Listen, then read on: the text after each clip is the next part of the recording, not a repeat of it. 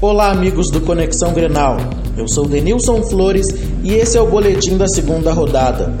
Série A. O Grêmio fez uma boa partida e venceu o Atlético Paranaense na Arena da Baixada por 2 a 0. Gols de Luan e Lucas Barrios. A polêmica da partida ficou por conta de um pênalti não marcado para o Furacão. O tricolor terminou o jogo com 10 porque Marcelo Groi foi expulso por cera.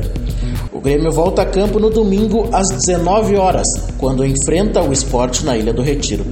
A rodada terminou na segunda-feira com um confronto entre São Paulo e Havaí. Série B. Na estreia em casa, o Inter não passou de um empate contra o ABC de Natal. O gol colorado foi marcado por William Potker no final do primeiro tempo.